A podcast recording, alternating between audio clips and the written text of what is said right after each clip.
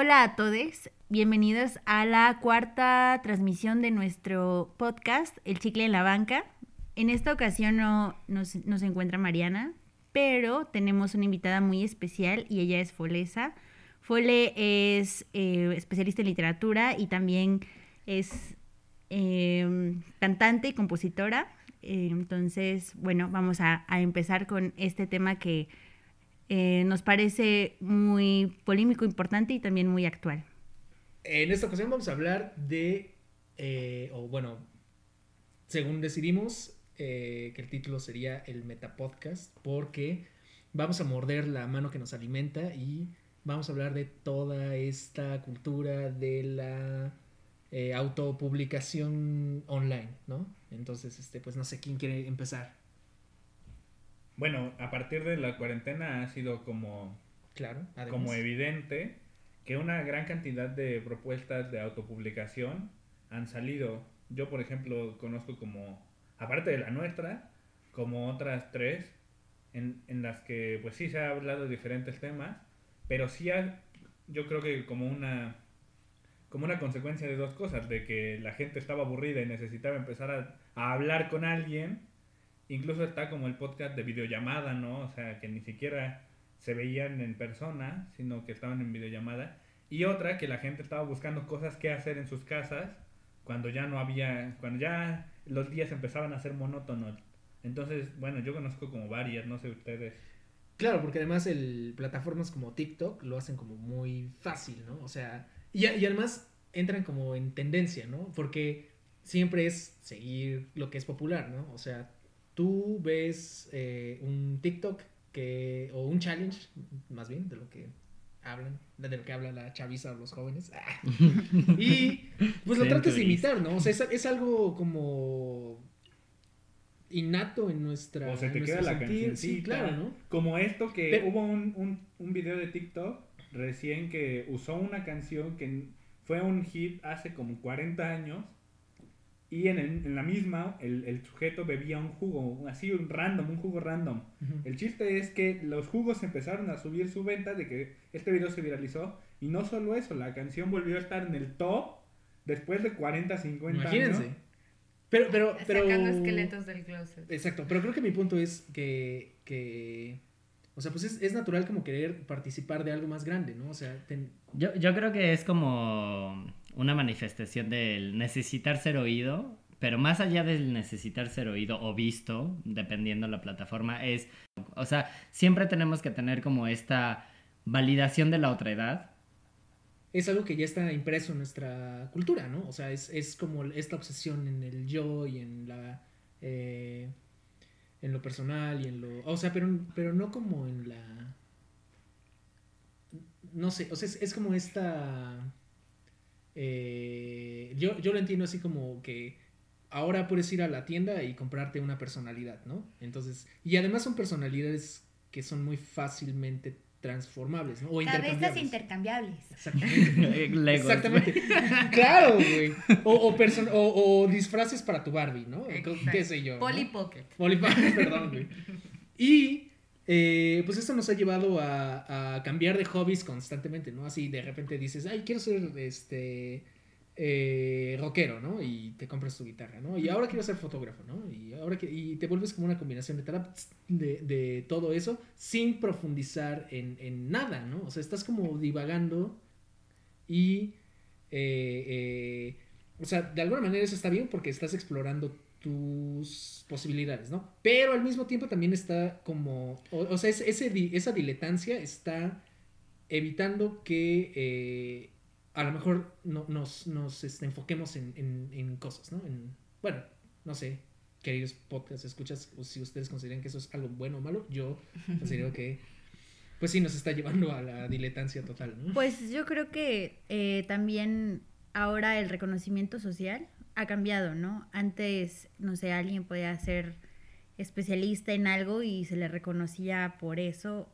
pero ahora por la situación, también por, por cómo hemos como estado en interacción como con los medios digitales y esa como interacción tan efímera, creo que eh, de repente, por ejemplo, no sé, o sea, ya hay gente que pues a lo mejor youtuber, tiktokero, tuitero y tantas cosas que, no sé, o sea, no estudias para eso, no, es, no estudias para ser tiktoker, no estudias para ser twitter, twitstar, pero de alguna forma ya implican un reconocimiento social, ¿no? Claro. Y ya son eh, partes también como, bueno, no sé, eh, de, un, de un reconocimiento eh, deseable, ¿no? Ya la- las personas ya quieren también estar en esos espacios. Antes si tú decías, yo soy youtuber, decías, así como qué pena, ¿no? Ya no estudiaste Claro. nada. Pero ahora ya, ya es parte como de un reconocimiento social y, y que todo esto este, sea algo que vivamos actualmente eh, y sea algo que sigamos reproduciendo, pues no, no, no sé. O sea, para mí sí sería como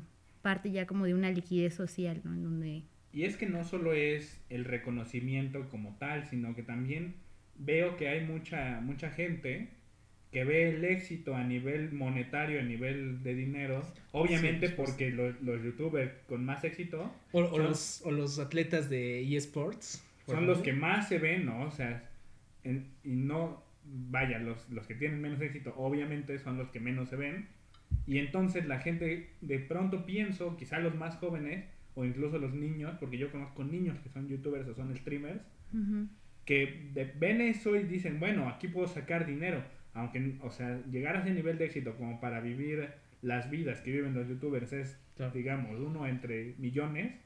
Pero veo que ahí hay como una suerte de imitación, como antes ocurrió con las estrellas de, de música, con las estrellas de cine, con todo esto.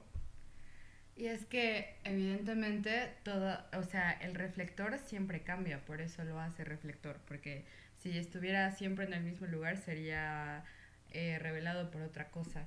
Entonces, también yo creo que en esta, en esto, o sea, en este catastrófico 2020 se dejaron ver muchas cosas que, o sea, la punta de muchos iceberg, ¿no? Por ejemplo, de que tener una carrera universitaria, si no estás posicionado en los lugares correctos, y no solo una carrera, una maestría o un doctorado, o sea, no te garantiza estabilidad de ninguna forma, ¿no? Entonces, ¿dónde, dónde está dónde está el mayor peso? Por algo, eh, la cultura influencer ha tomado como suficientemente suficiente fuerza a lo largo de los últimos años, yo diría como de la década de los 10, del 2010, eh, se consolidó, ¿no? Porque, o sea, los youtubers no solamente son como youtubers, o sea, toda la publicidad se vuelca ahí, eh, son influencers. Cuando, a ver, ¿a quién no le ha hartado como que va a buscar un tutorial de lo que sea y te saltas el, el speech ese de suscríbete y dale a la campanita Sí, y no. lo que sea? O, la- o ¿Por el qué? Porque- segmento de publicidad Exacto, que porque hace, ¿no? tu video empieza a monetizar a partir de las 100.000 visitas. Ujú, Y claro. porque empiezas a monetizar a partir de quién sabe cuántos suscriptores. Entonces, están chambeando, o sea, Sí. si les gusta, claro, o sea, bueno, debería gustarle, ¿no? Estaría bueno. Pero, o sea, se están, ya existe una, un formato, un proceso y un estilo, o sea, es un trabajo. Sí, por supuesto. Eso, porque pueden pasar quién sabe cuánto tiempo grabando, quién sabe cuánto tiempo editando, quién sabe cuánto tiempo preparando el guion para eso. O sea, no, también hay... hay- También creo que desde esas estructuras ha cambiado un poco, ¿no? Sí, Bueno, yo, yo lo que quería como complementar de lo que decían los tres dos Hobbes y, y Folesa es que por, y hablan, siguiendo con el hilo de como de esos videos de tutoriales, o sea, porque además es como es, esta cultura como del entrepreneur es lo que alimenta un poco a este rollo, ¿no? Porque siempre está como este mensaje constante de que tienes que, como, ¿cómo le dicen a esto? Sé financieramente independiente y sé así como, haz tu propia marca, ándale, solvente y todo ese rollo, ¿no? Entonces, Sé emprendedor. ser emprendedor, ¿no? Finalmente. Entonces, eh, por ejemplo, y retomando lo, lo anterior, antes en el pueblo, pues el maestro carpintero, pues era alguien respetado, ¿no? Era el que hacía los muebles para la comunidad y todo eso, ¿no? Eh, Tenía una, a lo mejor no tenía un, un, o específicamente estudios en ello, pero era alguien que era un maestro, ¿no? Era alguien que había dominado una técnica, ¿no? Y pues esa gente se está quedando sin trabajo por la automatiz- automatización del trabajo y etcétera, etcétera, ¿no? Pero, ¿cuántos videos de YouTube no han hecho, no han visto que, por ejemplo, dice tutorial para ser un librero, ¿no? Sí, Una sí, que se llaman do it una yourself. mesa. Do it yourself, ¿no? Ándale, exacto. Los tutoriales de do it yourself, ¿no? O, o las personas que hacen. Carpintería para dummies. Para De dummies. hecho, en la cuarentena yo empecé a hacer, o sea, empecé a ver cosas de esos, de esos videos. Sí. Y la verdad es que sí hice unas cuantas cosillas, ¿no? Tú y medio planeta, Pablo. Sí, definitivamente. O, o el clarísimo... YouTube está lleno, baby. Sí, te puedes pasar una vida y no los terminas. Pero, por ejemplo, a mí se me ocurren estos de haz tus propios postres, ¿no? Eh, repostería, ¿no? Lo mejor del mundo, ¿no? Entonces, como Qué que... mejor que el azúcar para superar todo. Exactamente, ¿no? Entonces, como que al no encontrar un... O sea, tú ya no puedes abrir una pastelería porque vas a ser aplastado por la competencia de las grandes este, empresas, ¿no? Y alimentado también como por esta cultura este, del emprendedurismo, mucha gente encontró en estas plataformas como estos espacios donde a lo mejor no eres, no estás abriendo una pastelería, pero sí eres el maestro repostero que está dando tutoriales, ¿no? Entonces, Sí. pues sí, es como, o sea, es una alternativa, pero no me parece que sea una alternativa saludable. Cla- Claro, porque eventualmente, a ver, habla- por ejemplo, tomando ese ejemplo de la repostería, una cosa es que haya 300 mil recetas y 300 mil videos de cómo hacer pastel, pero otra cosa es tener un pastel enfrente y comértelo, ¿no? O sea, al fin de cuentas, hay un montón de información. Creo que estamos navegando en un océano y un metaocéano de información, pero que de todo eso eh, va a parar a, a lo tangible, ¿no? O sea, hablando en este, o sea, todos los tutoriales, porque muchas veces nos perdemos en un mundo de información, o sea, que buscas una receta algo y te salen, eh, o sea, de facto 10, ¿no? Y entonces cada una tiene su variación y... Y es que como paréntesis rapidísimo, es que eh, precisamente el objetivo de estos videos es que parezca que es muy fácil hacerlo.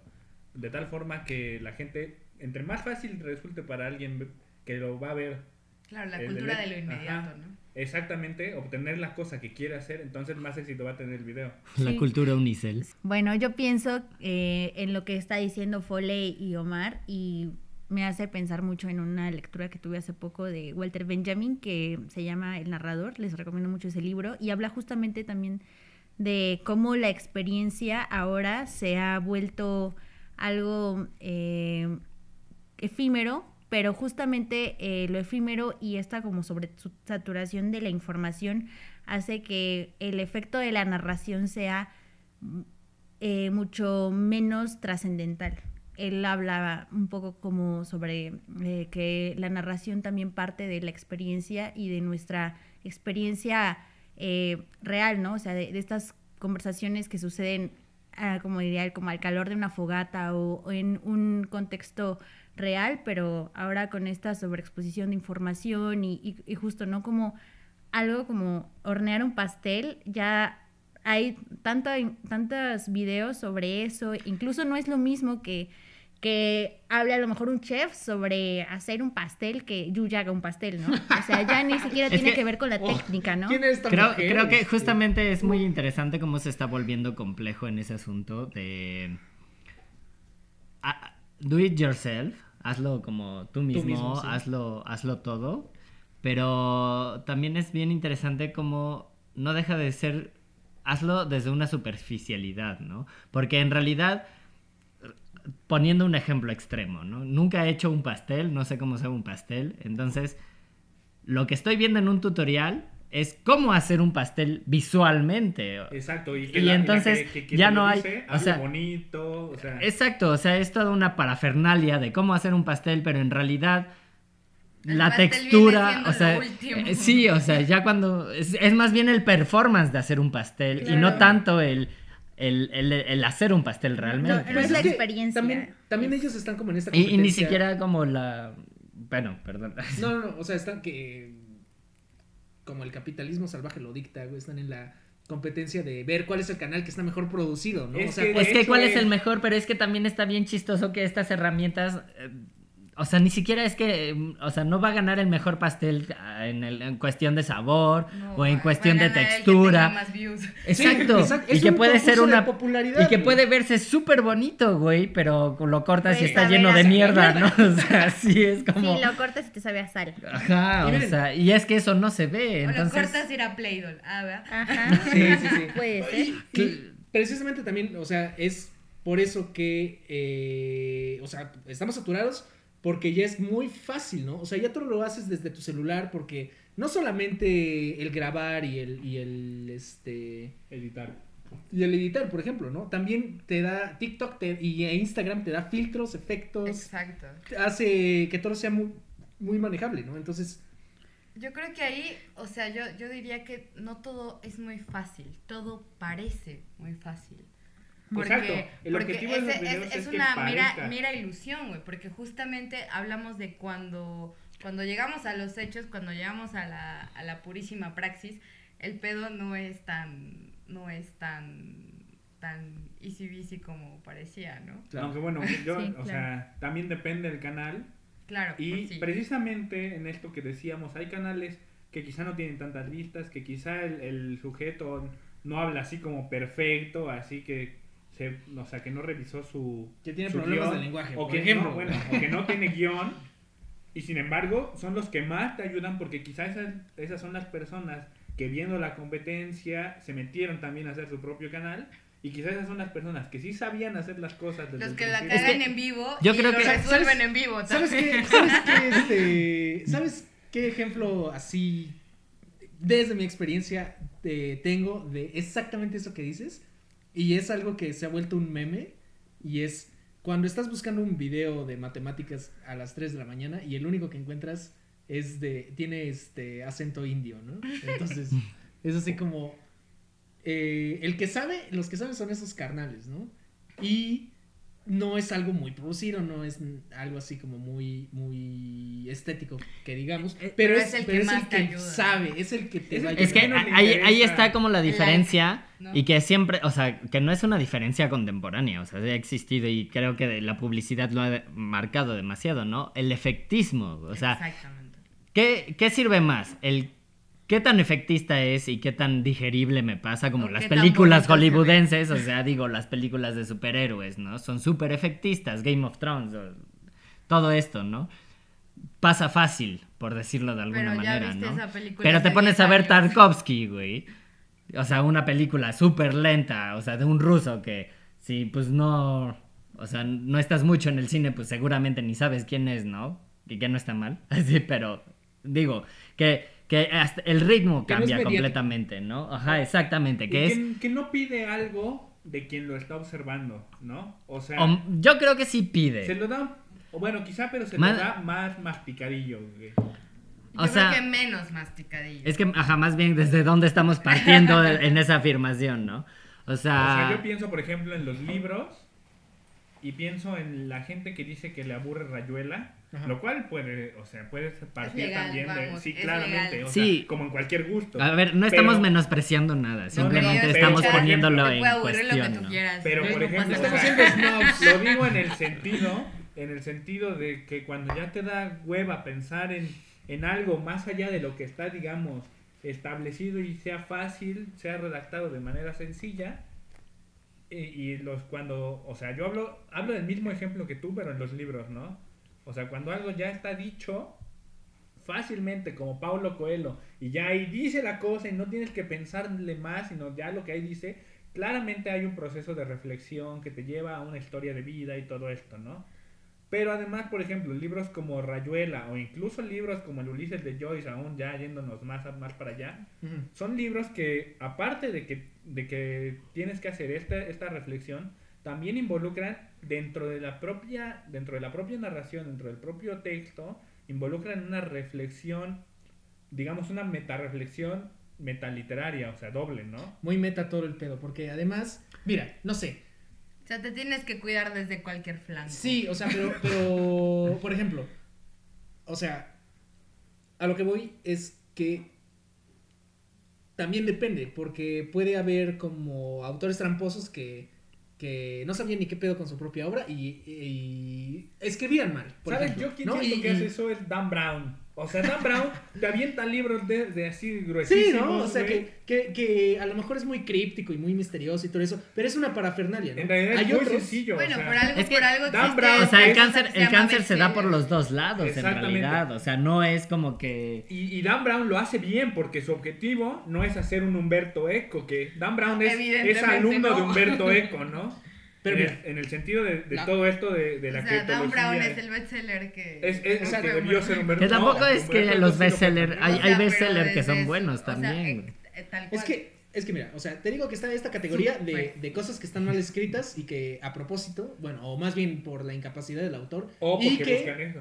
Y, ajá, Ah. y, que, y que a propósito son como, como misteriosas y, y crípticas para que creas que son profundas. ¿no? Aunque no Ahora, hay- precisamente están mal escritas, sino Como que son- el poema. están muy... Están ah, bien rebuscadas. Están Es bien como- escritas, están tan bien escritas que son súper fáciles. O como, es como el reggaetón, güey. El, re- el reggaetón, el reggaetón no es, es mala fácil, música. Es, es- o sea, no es mala música en el Yo sentido de que, que- está hecho para algo. No está hecho para que lo vayas a escuchar a, a Y lo la- a una sala de conciertos. Bueno, juzgar las para que cosas- te Para- muevas. En Ajá. bueno o malo creo que es... Sí, Sí, ya no podemos hablar con no esa podemos. con ese maniqueísmo. Pero Vamos sí, a creo que es bueno esto, Por eso estamos diciendo que. Pero que aterrizándolo está otra vez al- O sea, es bueno para lo que sirve. aterrizándolo otra vez al, al tema que, que nos interesa, güey. Es, existe, bueno, no sé cuántas categorías haya, pero existe esta categoría de el, eh, bueno, tampoco, como, como del discurso enlatado, ¿no? O sea, que es algo fácil de digerir. Tiene una, es formulaico, ¿no? Oh, Y- no, otra vez, Warhol. Sí, ¿no? Entonces, entonces es, eh, es algo que gusta o que trata de gustar al demográfico más grande y pues cae inevitablemente pues, en clichés, en lugares comunes. en- Pues es que si buscas se- ser entendido como a un nivel mucho más global, masa, Exacto. a huevo tienes que caer en clichés, porque entonces si no como... Sí, sí, sí. Todo lo demás es, mu- es especificar. y Eso se llama pop. Es particular. Y es- Ujú, sí, exactamente, exactamente. caen- caemos en la cultura A pop. mí me- la cultura pop, eh, el- los, o sea, es de ingenuos creer que es corta y reducida. No. Sí, No. pero, supuesto. A mí, por Eh, ejemplo, lo que me, me da mucha curiosidad, bueno, me da, no sé, como risa ahora es como también la cuestión de, de, no sé, ideologías como el feminismo se ha vuelto tan pop que lo podemos ver en series, o sea, lo meten como una En cuestión Marvel, como de a huevo, en marketing, ¿no? En Y que marcas. aparte parte desde lo... O sea, como que... En los premios Nobel. Ni Güey, siquiera es es... que es que es- Uy, es como- es el capitalismo. Realmente es- inclusivo. exactamente. Es como- Son- Es son el las- capitalismo. son las Es como una cuestión metapop, porque en realidad, o sea, no ya ni siquiera es el que lo conozcan todos, sino es el cómo lo entienden todos. Entonces sí es como el, o sea, el argumento re, o sea, como asimilado en lo genérico, ¿no? Claro. Entonces por eso digo que es como un metapop, o sea, se Exacto. vuelve el argumento original que es bastante grande, estructurado y diverso Es súper que diverso. se, que se generaliza eh, desde el cómo se plasma y n- no solo cómo el se, se plasma, sino el cómo se entiende. ¿Cómo se absorbe? Que eso ya es como lo, lo meta, ¿no? ¿Y O sabes sea, quién usa, volviendo un poco a lo de, a lo de los eh, lo de los youtubers y esto, ¿sabes quién usa eso a su favor? Hablar justamente Luisito de- Comunica. No, no, no. No, no, por ejemplo, Per, te, te, para ejemplificar una pinche teoría arquitectónica. Te usa va- el culo de Kim culo de Kardashian, Kim-. O sea, dobla ese, ese uso del pop, digamos, supera el uso del pop para referirse a temas, digamos, un poco menos pop, ¿no? O sea, Claro. No sé si han visto a ContraPoints. no tampoco. ¿no? Bueno, es un youtuber que eh, es transexual y como que documentó todo su Su transición. transición, pero además tiene así un grado en filosofía, ¿no? Entonces, habla de cuestiones bien problemáticas, pero pues es así como una diosa, ¿no? Es así como cuando sale así toda este toda disfrazada, güey, es así como mucho glitter, mucho con las uñas así larguísimas y todo ese rollo y como que ocupa esa ese esa estética para hacer temas muy controversiales más atractivos, ¿no? Porque además tiene un humor así súper ácido. y Es que algo de eso que- están, están O buscando. sea, sabe lo que está vendiendo y ocupa la imagen para llevarla a lo que a ella le concierne, ¿no? Pero además ya con toda esta conciencia, o sea, Exacto, sabe, ¿no? O sea, Claro, conscientemente. pero por ejemplo, un ejemplo de cómo utilizar como estos temas en lo pop es el video de este el que se trasves, ¿Trasviste? trasviste este, Bad Bunny. Bad Bunny, gracias. De O sea, yo perreo sola. Y Bueno, que incluso mucha gente, o sea, llega y te dice, ay, es que sí fue como un golpe a nuestra masculinidad y es como... No, Bueno, es que- Sí, eso es está- estreparse a la Eh, pero es, conversación es como política, una ¿no? cuestión como de mm, intentar ser como progre, pero Eh, en que- el engaño de no el llegar a ningún lado, Es que sino muchos- ajá, muchos- en el o engaño sea, del cuando capitalismo. algo ya tiene billones, billones de views en, en YouTube, definitivamente ya no es Alternativo. alternativo. o O sea, ya no es un discurso O sea, yo- emergente, ya exacto, no es... muchas- ese, muchas no. veces Es algo sumamente digerido y planeado y... Y ese es un gran problema, porque entonces el valor de las cosas ya no está en lo que están diciendo las cosas, sino en cuántos vistos resuenan, en cuántos vistos tienes. Y entonces ahí es a donde llegamos que Edgar Secai debería ser una pinche pieza artística. Es O una sea- pieza artística. Edgar Secai es una pieza artística. Güey, hay un montón de remakes de Edgar Secai. A lo que voy, o sea, es pero es que lo que lo que a- le, da el valor es la versatilidad en ese Además- sentido. además- Pero a lo que yo voy en que en decir que es irónico que sea una pieza artística es que se considera a partir de cuántos vistos tiene. Y si hablamos de la obra original, eh, por así decirlo, o sea, del video original, fue algo muy cagado, pero pues tampoco es como como o sea, no tiene nada trascendental. No. Mira, o sea.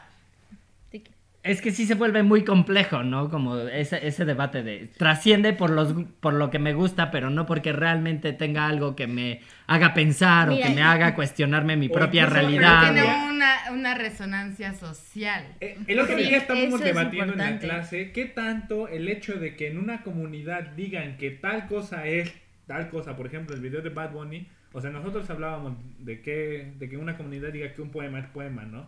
Pero nosotros, por ejemplo, poniéndolo en el caso de Bad Bunny, ¿cómo si yo te di, si la, si la mayoría dice que es feminista o que es inclusivo o, o cualquiera de estos de estas categorías que han- se le han dado al video dentro de ciertas comunidades, que una mayoría lo vaya diciendo, entonces empieza a repetir el mensaje sobre puta, todo. es que eso es, algo, eso es una cuestión bien complicada. Pero es que ahí está lo pop, güey, Exactamente. justamente. Pero, pero- Exactamente. exacto, güey, porque. O sea, pero el pop es como el nombre agradable, güey. Esa realidad, el pinche. Este, la apropiación de Sí. parte del pinche capitalismo para vendernos los movimientos alternativos. Sí. Las revoluciones. La- Pero más que bien, se espera, las- o sea, el versiones- capitalismo se espera, o sea, si algo, si algo sabe hacer el capitalismo es observar, Sí, esperar sí. y operar. Pero, pero es- eventualmente. pero- exacto, pero es- Entonces, pero es o que- sea, todo esto, por ejemplo, ¿qué te hace pensar que Sara de repente ma- sal- saca una línea de De ropa inclusiva, de ropa, no, de ropa, bueno, sí, inclusiva, entre- pero es ropa A género, por Sí, ejemplo. género, Neutral. exactamente. Mercado Libre con Eh, su eh, comercial. exactamente. Que si no hubiera un, un, un movimiento detrás del que Sara no tiene Pero es que parte justamente- pedo, Y que pero, además pero es ya hay suficiente Gente que lo compra. Que- o sea, ya lo- hay suficiente Y- y público fíjate, para fíjate- Como que los nuevos discursos se vuelven Claro. explotables y entonces como ya no vamos a poder combatir con ellos, porque claro que hay política de por medio. absórbelos y vuélvelos. Entonces, exactamente. Sí, si no sí. puedes con ellos, Únete. úneteles. Pero de o nuevo- únetelos. Únetelos, no, únetelos, absórbelos. Exacto, Exactamente. Pero de nuevo, Absórbelos y vuélvelos parte de tu pinche marca. Qué Solo horror, en el nivel del marketing, al menos en el de Mercado Libre. El otro día que han pasado dos años desde los comerciales de Mercado Libre de ropa sin género, voy a comprar una playera precisamente por la cuarentena, hace unos meses que todo estaba cerrado y yo que necesitaba comprar una playera, voy y veo selección, ah, o sea, te pregunta género, hombre o mujer. Yo qué, o sea, ¿en dónde está tu, tu comercial, güey? Pero, Sí. ¿sabes, ¿sabes cuál es el problema Pésimo también? servicio. El de. El, Pésimo. el hecho de que. Espera, deja organizo mis ideas tres segundos. Pero bueno, mira, yo les quería decir que ese rollo, por ejemplo, en la palabra que usaste, ¿no? Ya me acordé, bueno. Que, que mucha gente como que critica ese uso como peyorativo de lo progre, diciendo que, ay, pero, o sea, entonces qué, o sea, si no eres progre, entonces eres conservador. No, o sea, Ahora No, eres, no. si no eres que- chairo, Es que puede ser progre conservador, o sea, ¿desde, desde O dónde más- está partiendo tu progresismo? o- o es que más bien, o sea, uno puede ser progresista y uno ¿En puede ser progre, te, ¿no? Que es la versión... al tren del la, es la- o sea, yo, yo entiendo eso de progre como la versión, este, Soft. digerida, soft, este... Que es inevitable, güey. Sí, o sea, pero, también A hay ver, que, problematizar ese pedo, ¿no? progresismo existe, siempre va a existir y siempre ha existido porque es un progreso, güey. Exacto. Pero es que por eso digo, ¿desde dónde parte tu progresismo? O sea, no es lo mismo un progre panista que un progre neutro, que un- o sea, que un progre, que un progre Bueno, indígena. si es que existe un progre pero, neutro. ¿no? pero a lo que yo, lo que sí que creo que es importante es que ante las manifestaciones de las marcas, o, o, bueno, de toda, toda esta cultura popular, la memoria se, se pierde, güey. O sea, olvidamos muy rápido. Olvidamos muy rápido de dónde vienen las marcas. Olvidamos muy rápido que Nike ha explotado un chingo de personas. Y entonces de repente se vuelve Just Do It, pero de repente Just Do It se vuelve como inclusivo y entonces, ah, ah sí, Ya, hace como... salva. O sea, hace como cinco si años, estos Sí, no. Exacto. Pero claro, es inclusivo en su discurso conceptual, pero no es inclusivo en su discurso Monetario. empresarial o en su discurso capitalista, ¿no? ¿Conclusiones? Sí, vamos a Conclusiones. porque ya... Eso era una conclusión. Sí, está bien. Sí, sí, sí. Bueno, O sea, conclusiones. podemos, he- hemos visto cómo estas, esta, cómo hemos, hemos evolucionado a partir de las autopublicaciones y llegamos a cómo las autopublicaciones tienen que ver con el marketing, con la idea de, de decir algo en medios, digamos, públicos que quizá no corresponde con la realidad. Y si bien hay ejercicios de, de autopublicación en youtubers que son, que valen la pena, digamos, por su contenido, eh, también no son los más exitosos para empezar, Claro. Aunque sí hay casos de éxito, o sea, Jaime Altozano es un caso de éxito, aunque Jaime Altozano nunca se va a comparar con Luisito Comunica. En Pero- Es que en cuanto abordan- a- En cuanto a- en cuanto a seguidores, no en contenido. Ajá, exactamente. Bueno, pero No, eso, no, eso va a ser el tema de la próxima cápsula.